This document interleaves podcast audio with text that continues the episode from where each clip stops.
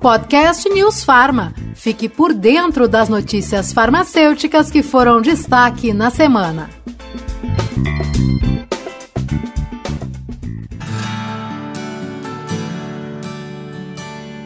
Olá, tudo bem? Seja muito bem-vindo, seja muito bem-vinda ao podcast semanal do Conselho Federal de Farmácia. No episódio de hoje, eu, Murilo Caldas, e a jornalista Denise Coelho vamos falar de um assunto muito especial, principalmente por estarmos em março, mês em que se comemora o Dia da Mulher. Não é isso, Denise? É isso sim, Murilo. Como prometemos no último podcast, Hoje temos um programa especial em homenagem a todas nós mulheres, com uma convidada também muito especial.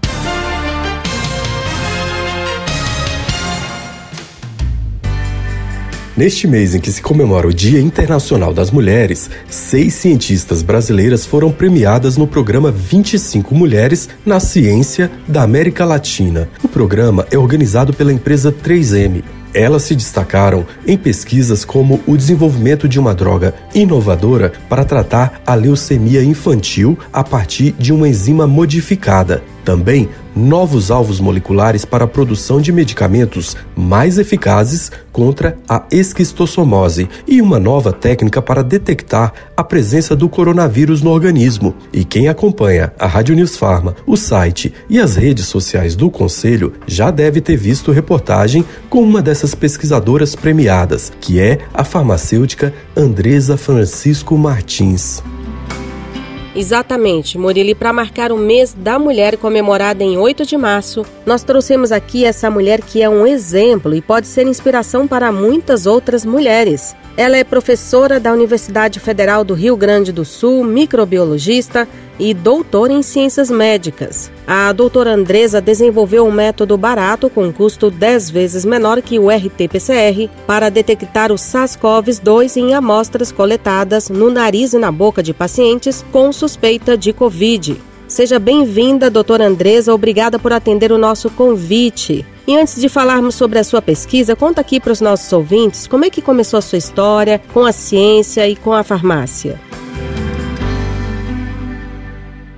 Oi, Denise, obrigada pelo convite, estar participando aqui com vocês nesse momento. Bem, a minha história na farmácia começou quando eu ainda estava pensando, né, em, em qual curso de graduação eu iria fazer. Meu tio, que é técnico em química, trabalhava com produtos químicos, enfim, e me disse que tinha vontade, desejo de montar uma farmácia. E daí me falou, né, me passou esse desejo e disse: "Ah, quem sabe tu faz farmácia e depois que tu for formada a gente monta um negócio. Então, a minha ideia de fazer o curso de farmácia, na verdade, foi realmente para depois do curso montar um negócio, né? O fato é que isso não se efetivou, não aconteceu. Meus caminhos mudaram completamente. Durante a graduação, eu me despertei, né? Eu já tinha um desejo quando criança de ser professora, mas durante a graduação esse desejo reacendeu de realmente poder seguir a vida acadêmica. E depois que eu terminei a graduação, então, eu fui trabalhar na área, trabalhei bastante tempo como farmacêutica, né? Trabalhei 10 anos como farmacêutica enquanto eu fiz meu mestrado e doutorado. Eu sempre trabalhei, nunca tive bolsa de mestrado nem doutorado. E no momento em que eu terminei a, a ênfase em análises clínicas, porque eu sou farmacêutica bioquímica, eu realmente me apaixonei pela microbiologia, pela bacteriologia clínica e decidi continuar estudando, porque eu sempre quis aproveitar as oportunidades de estudar. Então, a universidade pública me proporcionou isso, né? Essa possibilidade de seguir estudando, fazer mestrado e fazer doutorado. E eu segui então fazendo mestrado e doutorado nessa área, trabalhando mais especificamente com resistência bacteriana, que é a minha principal linha de pesquisa. Doutora Andresa, como a senhora recebeu esse prêmio? Eu imagino que tenha sido muito emocionante estar entre uma dessas mulheres premiadas. Nos fale um pouco mais sobre como foi participar de tudo isso.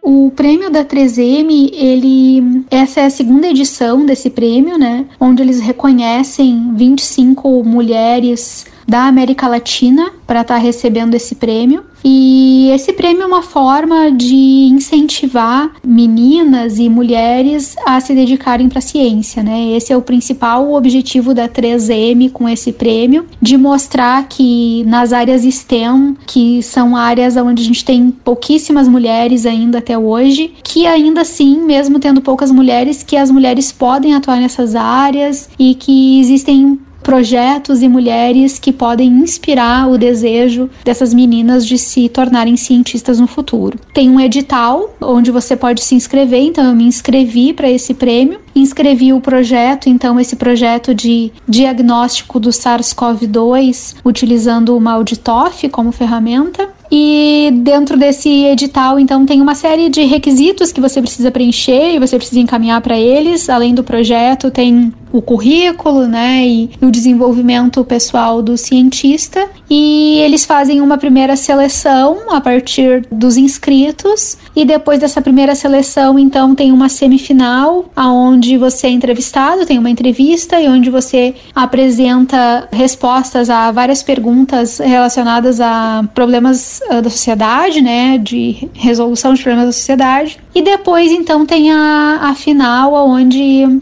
eles conversam mais a respeito do desenvolvimento dos teus projetos de pesquisa propriamente ditos, né? Então são três etapas e no final dessas três etapas, 25 mulheres são selecionadas. Nessa edição foram seis brasileiras entre as 25 selecionadas. Somente eu da região sul do Brasil as demais selecionadas todas estão vinculadas, pelo menos, a instituições do Sudeste, né? São Paulo, Rio de Janeiro, Minas Gerais. Então, da região sul do Brasil, tem apenas eu aí no, no prêmio.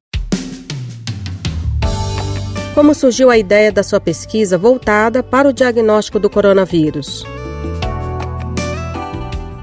Bom, Denise, a ideia da pesquisa voltada para o coronavírus surgiu diante do grande problema que tinha no início da pandemia, né? De não ter testes e uma dificuldade muito grande da gente conseguir fazer o teste que é o padrão ouro, que é o RT-PCR, e isso era fundamental, porque a única forma de controlar a pandemia era diagnosticando as pessoas, sabendo que as pessoas estavam contaminadas e dessa forma elas poderiam então, né, ficar em casa, fazer o isolamento adequado, informar para os seus contatos uma possível contaminação, um risco de contaminação e ficar e dentro de casa, né, sem se expor e sem expor as outras pessoas, para que a gente pudesse controlar a transmissão do vírus. Era a única forma enquanto a gente não tinha vacina. Porém, lá no início da pandemia, a quantidade de laboratórios que tinham capacidade para fazer o teste era muito pequena o preço dos insumos extremamente elevado, né? Os insumos de biologia molecular praticamente todos são importados no nosso país. Além disso, mão de obra qualificada muito escassa, necessidade de capacitação das pessoas para realizar o método. Por conta disso, nós começamos a pensar em alternativas. E uma dessas alternativas era utilizar o método então de Malditoff, que é baseado em detecção de proteínas e que não necessita de mão de obra tão especializada para processamento da amostra. A gente precisa de uma mão de obra mais especializada para análise do resultado, mas o processamento inicial ele poderia ser feito em qualquer qualquer laboratório, e os custos por amostra são ínfimos perto do RT-PCR, porque a gente tem custos bem baixos e de insumos que a maior parte deles a gente consegue adquirir aqui em território nacional. Então, custos bem mais baixos do que para fazer biologia molecular. Diante dessa possibilidade, nós pensamos que isso poderia ser uma boa alternativa e poderia ajudar o sistema público de saúde, porque realmente fazer RT-PCR para o sistema público de saúde é muito caro, tem um custo muito alto, né? Então, quanto mais pessoas nós conseguimos testar e com a quantidade menor de recursos, certamente isso para um país em desenvolvimento como o Brasil é muito importante. Doutora, agora explica para a gente e para quem nos acompanha como funciona esse novo método desenvolvido a partir do estudo que a senhora liderou. O método ele é baseado em MALDI-TOF. MALDI-TOF é um equipamento que utiliza espectrometria de massas para fazer a detecção de diferentes moléculas e no nosso caso aqui a detecção é de proteínas. A gente faz a detecção da proteína spike, que é uma proteína específica do SARS-CoV-2, o que é bom para o método porque evita resultados falsos positivos. E na espectrometria de massas, então o que a gente faz é lançar um laser sobre a amostra que procede a sua ionização, né? A partir desse laser ele ionizam a amostra e esses íons são então uh, migrados né, através de um, de um tubo e quando chegam no detector, eles chegam lá com carga e com velocidade diferentes. E daí nos permite detectar as diferentes moléculas, né, as diferentes partículas de proteína que a gente tem ali naquela amostra. O Malditoff é um equipamento bem rápido, então a gente leva em torno de 5 minutos para processar cada amostra para fazer a análise de cada amostra e, na verdade, o processamento inicial da amostra, né, antes de fazer a análise, é que demora um pouquinho mais, em torno de uma hora. Gostaria que a senhora falasse da inovação da sua pesquisa em relação às opções que existem hoje no mercado. Ponto de vista de inovação, então esse método ele faz a detecção de proteínas, né, a proteína spike, que é a proteína específica do vírus, e ele é um método bem mais rápido e bem mais barato do que o RT-PCR, por exemplo, né, podendo chegar a ser 10 vezes até mais barato do que o RT-PCR. Se a gente for comparar com os métodos uh, que fazem detecção de proteína também, que são os métodos rápidos, aqueles de antígeno que a gente pode fazer na farmácia ou no posto de saúde, esse é um método que ele é mais específico e mais sensível do que os métodos de antígeno e também bem mais barato, né? Porque o método de antígeno na farmácia ainda precisa ser comprado, enfim, as pessoas precisam pagar por ele, e nos postos de saúde a gente sabe que a disponibilidade ela é reduzida e também o SUS precisa pagar por esse método. Então, para o SUS, quanto mais pessoas puderem ser atingidas com um custo menor, é melhor. Do ponto de vista de saúde pública, isso vai atingir um número maior de pessoas. Então, a agilidade e o baixo custo são grandes vantagens competitivas desse novo método. Por isso é importante que ele esteja logo disponível para auxiliar na saúde pública. Explica pra gente quando esse trabalho começou e em que pé a pesquisa se encontra neste momento. Bom, Murilo, esse projeto iniciou uh, ainda em 2020 no finalzinho de 2020. Nós já concluímos a etapa de validação e agora nós estamos na, na etapa de análise dos resultados e ajuste fino de alguns itens aqui da validação, de algumas variáveis aqui do nosso algoritmo né, de, de análise de dados, para poder então realmente ter um resultado final e poder fazer a publicação desse, desse trabalho. Então, já passamos da parte de validação, agora estamos na parte de análise dos resultados. E qual a expectativa agora diante do resultado dessa pesquisa? Quais os próximos passos? Bom, então, Denise, os próximos passos é, na verdade, terminar a análise dos resultados, né, publicar esses resultados e divulgar isso para a comunidade científica e para as empresas, para o SUS, né. Muito importante dizer que esse projeto ele só consegue ser desenvolvido porque ele contou com o financiamento da FAPERGS, então ele foi contemplado no projeto PPSUS de 2020, né, que é o programa Pesquisa para o SUS, e só por conta disso, só por conta desse aporte financeiro é que ele pôde ser desenvolvido. Então, bem importante que a partir do desenvolvimento e dos resultados obtidos, se houver interesse dos órgãos governamentais, enfim, de aplicar esse método do ponto de vista de diagnóstico clínico, né? Ele possa ser, então, a gente possa transferir essa tecnologia para os governos para que eles possam expandir esse teste para todo o país. Então, não é possível fazer alguma previsão sobre quando o método poderia estar disponível à população, né? Bom, Denise, a previsão de quando estaria disponível para a população é como eu falei, daí vai depender do interesse, né, dos governos e dos laboratórios para que a gente possa transferir essa tecnologia e colocar realmente na prática uh, do laboratório clínico. Doutora Andresa, eu queria voltar a uma questão que a senhora abordou lá no início, que foi a dificuldade que o Brasil enfrenta para a aquisição de insumos, o que aumenta o custo e torna esses exames mais caros. Neste caso, vocês também enfrentaram esse problema de altos custos na pesquisa?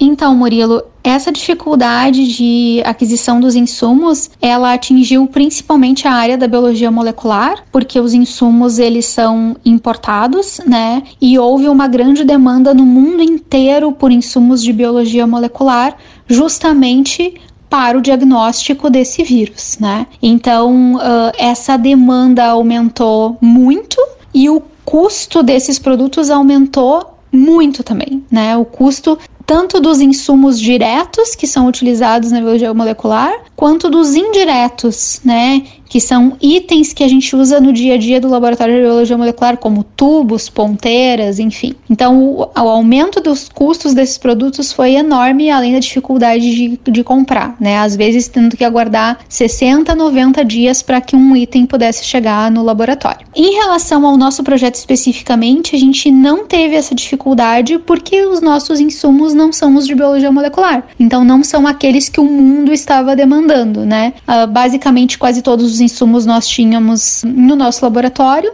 apenas um tampão específico que a gente teve que trazer de fora, né? É um tampão que é necessário usar para fazer a clivagem da amostra que a gente teve que importar o material. Mas não houve grandes dificuldades, foi rápido, justamente porque não tinha essa demanda uh, no mundo inteiro. Como é que é ser mulher farmacêutica cientista premiada? Foi difícil chegar até aqui por ser mulher?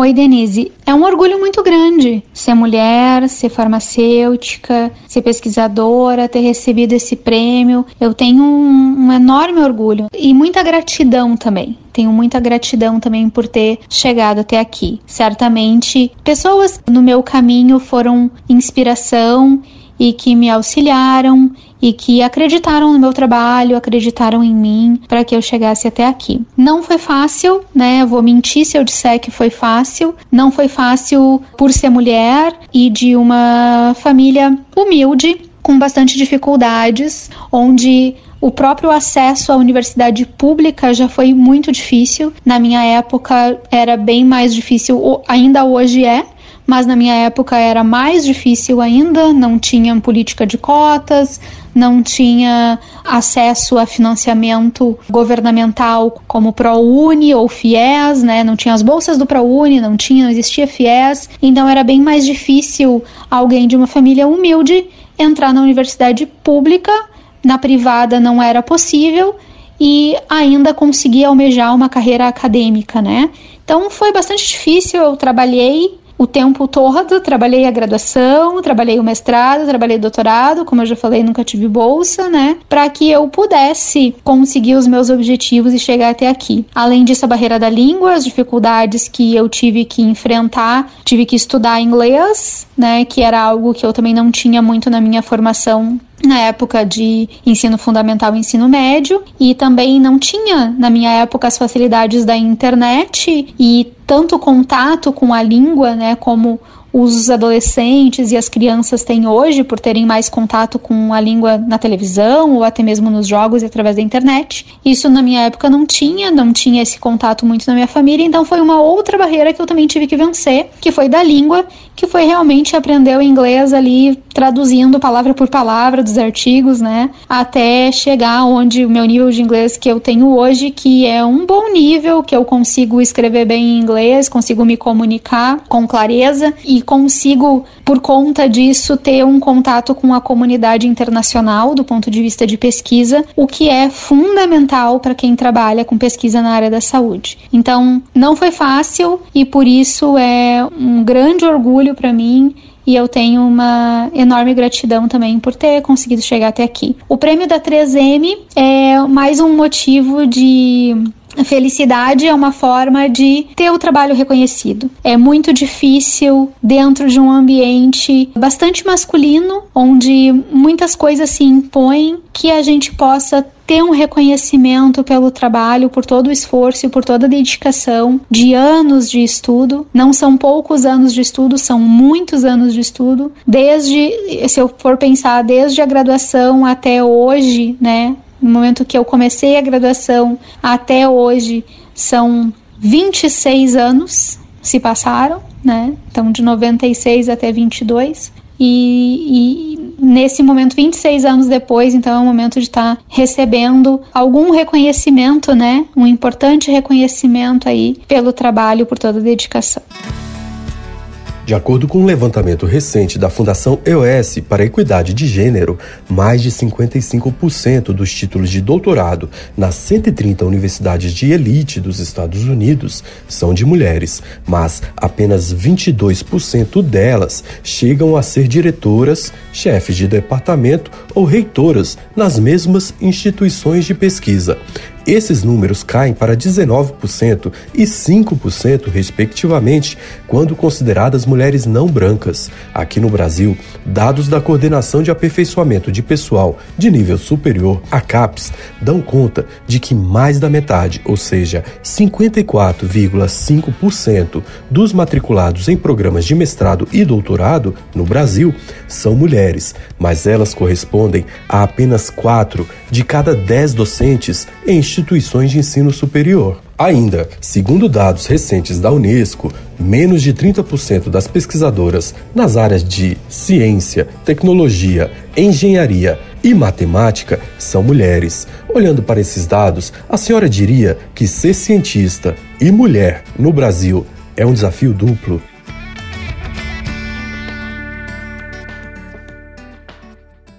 Certamente, Murilo, ser cientista e mulher é um desafio duplo. Porque para ser cientista bem-sucedida e ter uma carreira de sucesso, é preciso abrir mão de muitas coisas da vida pessoal, estar do lado de pessoas que compreendam como é a carreira, o tanto de dedicação que você precisa ter e que você precisa viajar, que você precisa fazer contatos, que você precisa estar em outros lugares, que você precisa passar tempo fora do país para poder estabelecer colaborações, melhorar os seus conhecimentos e ampliar seus horizontes de pesquisa. E tudo isso vai construir a carreira de um cientista. E muitas vezes isso, para uma mulher, é mais difícil. É mais difícil porque nem todos os parceiros aceitam, né, que uma mulher viaje, fique longos períodos às vezes fora de casa. É mais difícil porque as mulheres muitas vezes têm que parar suas carreiras por conta da maternidade e precisam e esse tempo de parada às vezes é difícil de recuperar depois e depois ainda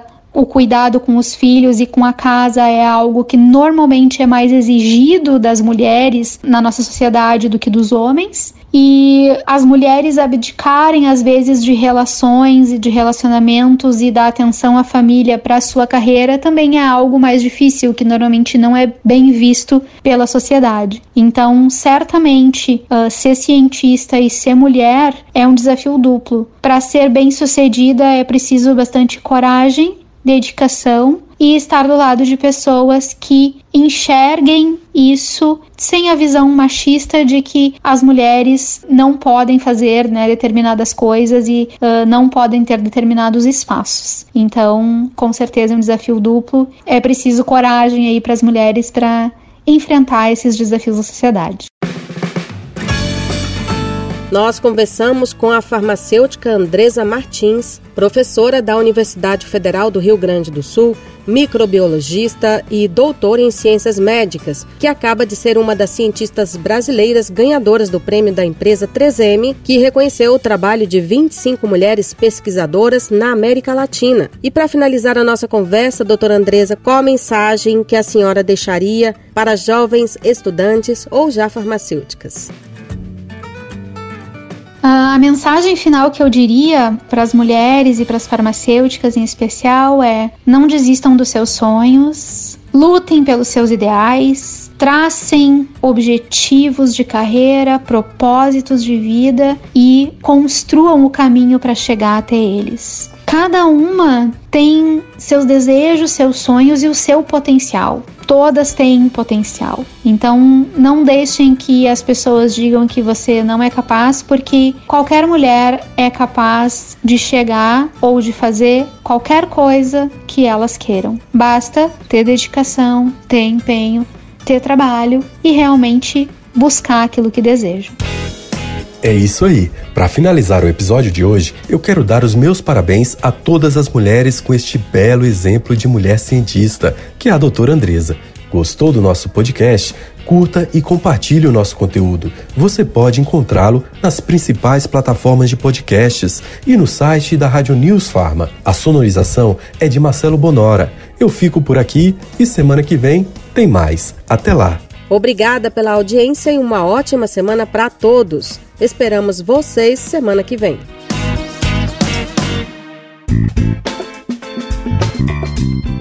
Podcast News Farma. Fique por dentro das notícias farmacêuticas que foram destaque na semana.